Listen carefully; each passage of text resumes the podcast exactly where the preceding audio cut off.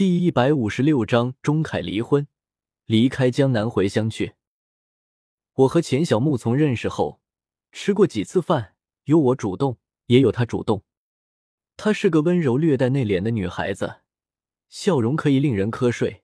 出了诊所，穿得干干净净，一尘不染，容不得衣服上有一个黑点点。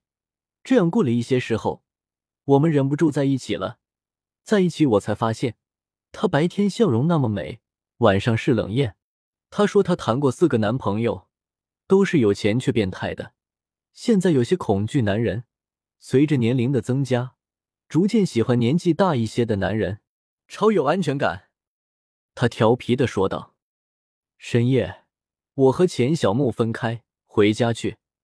楼下看着一家二十四小时的便利店，我买了一瓶酒，打开，对着酒瓶子就是一阵猛灌，喝了半瓶，剩下的泼洒在地上，算是给大地消消毒。酒瓶扔了，回家去。到了家门口，手机里和钱小木发的微信全部删掉，电话记录也清空。我才进了家门，唐若曦还没有睡，坐在沙发上看电视，电视机里是成群结队的鸟儿。我说：“你怎么还没睡？”唐若曦不说话，和她平日的温顺相比，多了一些冷峻。她说她睡不着。我去洗澡，出来后看到唐若曦在看我的手机，我心里一阵紧张发麻。虽然我知道手机里什么也没有，可我还是紧张。唐若曦淡淡道：“表姐是谁？”我说：“什么表姐？”说完心跳的厉害。唐若曦说：“你自己看。”我拿起手机，看到一条微信，是表姐钱小木的：“亲爱的，到家了吗？”我脑袋里嗡了一下。唐若曦端坐在沙发上，冷静的可怕。我从来没有见过这样的她。她以前的温柔似水突然间没有了。我们陷入尴尬之中，我肚子里的半瓶酒开始发酵，冲到脑袋里，突然间内疚起来。唐若曦突然说：“离婚吧。”我以为我听错了，但是确实是那两个字。唐若曦继续说：“结婚前你和王莹的事，别以为我不知道。过去的事，我不会提起。婚前随便你，婚后，我是你唯一合法的妻子，我会忠诚于你。”你也要忠诚于我，我不能够忍受这样的你，你觉得呢？你有什么想说的吗？我一下子懵了。唐若曦的冷静和彬彬有礼，仿佛他父亲在单位的表现一样。我很少看到他这一面。唐若曦站起来说：“你什么都不说，我就当你答应了。明天我会在民政局等你。”说完，背包出门去了。这是深夜呀。他一个人带着肚子里的孩子走了，我清醒过来，跑出去追，电梯已经下去了。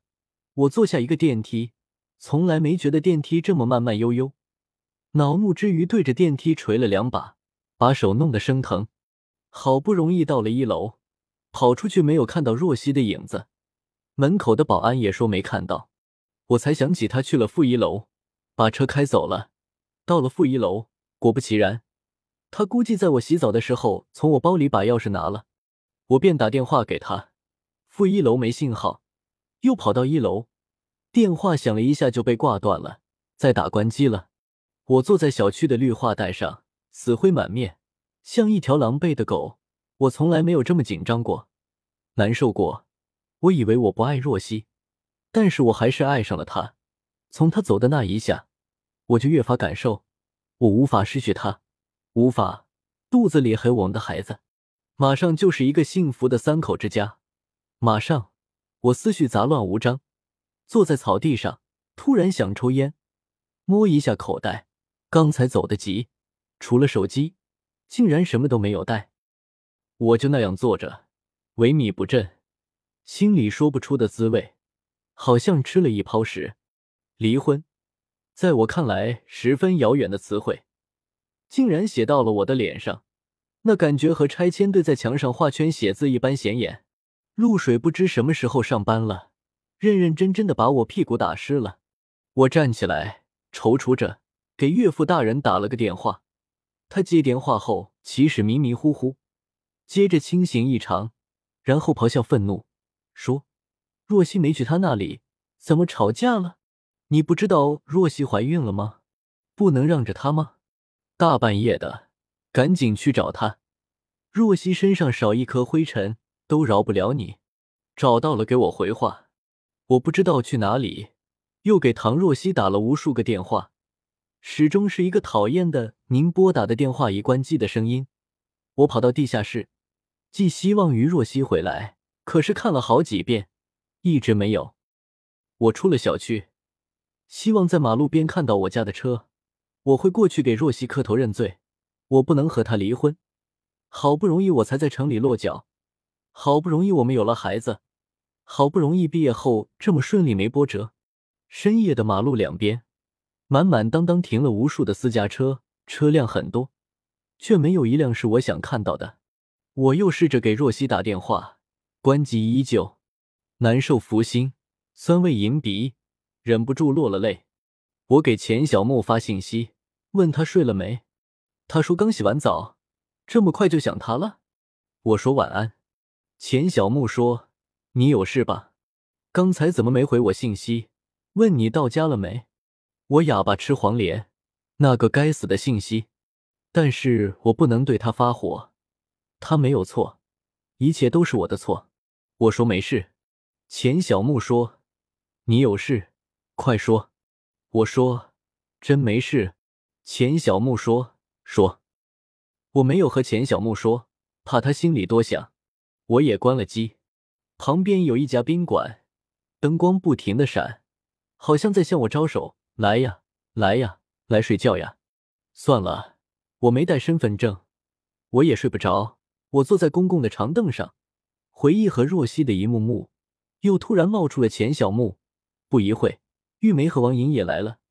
心里的良心告诉我，我真的犯事了。想了半个小时，打开手机，一下子蹦出来钱小木十几个未接电话，还有无数条微信。微信内容说：“到底什么事？”你老婆发现了吗？发现了也没什么，是不是和你提出离婚了？你离婚吧，我嫁给你。我先把钱小木撇开，给若曦又打电话，电话开机了，但是无人接听。我十分开心，给若曦发信息，请求她听我解释。我编好一套说辞，给若曦发了过去，没有回应。再打电话，若曦又关机了。第二天早上，我依然坐在椅子上，我等若曦回来。她是我的妻子，肯定会回来的。她果然给我打电话了，让我回家。我欣喜若狂。进门后，我一把抱住了她。她用手使劲把我的手扯开，说：“我们去民政局吧。”我说：“没必要吧。”他转身道：“刘忠凯，什么有必要？你居然说没必要？你不离婚？”可以，我给你戴无数的绿帽子，我让你心都是绿的，让你四季常青，春意盎然。我和若曦真的离婚了，岳父岳母其实不想我们离婚的。岳父说：“错儿能改善莫大焉。”若曦说：“我爱的人必须是干净的，我会爱他一辈子。我最不能容忍偷腥。”我灰溜溜的，像打了败仗返回一样。我没有编故事去否认我出轨，早知道我编个故事好了，或许可以得到若曦的原谅，亡羊补牢。没想到是地震把所有羊都吞噬了。既然若曦那么坚定，我净身出户，工作也丢了，一切都没了，那感觉就像孩子突然被发现不是亲生的而被赶出家门一样，委屈有一些吧，自认为的而已。难过，比长江水都汹涌；后悔，虫子一样爬满全身。我不知道怎么和我的父母说，还有我那可怜的孩子还在肚子里。我和钱小木说，我离婚了。他说：“真的？”我说：“嗯，工作也没了。”钱小木说：“我资助你两万，你先去租个房子，工作慢慢找，有事你和我说。”我拒绝了。说，租房子钱还是有的。我暂时不想工作，我回老家一趟，静心一段时间。钱小木说：“嗯，理解你。这样，你来见我一下，再回老家。”我见到钱小木的时候，他把我紧紧抱住，对我说：“对不起，对不起。”然后从包包里拿出个鼓鼓的信封，对我说：“回老家给你爸妈买点吃的，我等你回来，自己照顾好自己，不见不散。”因为信封的事，我和钱小木推来推去了很久，最后钱小木生气了，我呆愣在原地，拿着信封，看着他离开的背影，脑袋里依然闪现着他的那句“不见不散”。我离开了江南，踏上回家的火车。心情很压抑，只想哭泣，双手扒拉着头发，头发像冬天的喜鹊窝。买的东西一个也不想吃。我想到若曦和即将出生的孩子，泪水哗啦啦从眼角流了下来。我就要做父亲了，可是却不是完整的父亲，因为我的无耻的过错，我的孩子可能一辈子都不会原谅我。我的人生是失败的。失败透顶，我像上坟一样的心情始终无法转变。看着手机，钱小木给我留言：“一路顺风。”大学班级里的男同学群在说黄段子，在斗野兽是否行？为什么没有让老婆怀孕？我想起王迎来，好久不见，他应该和野兽过得挺好吧？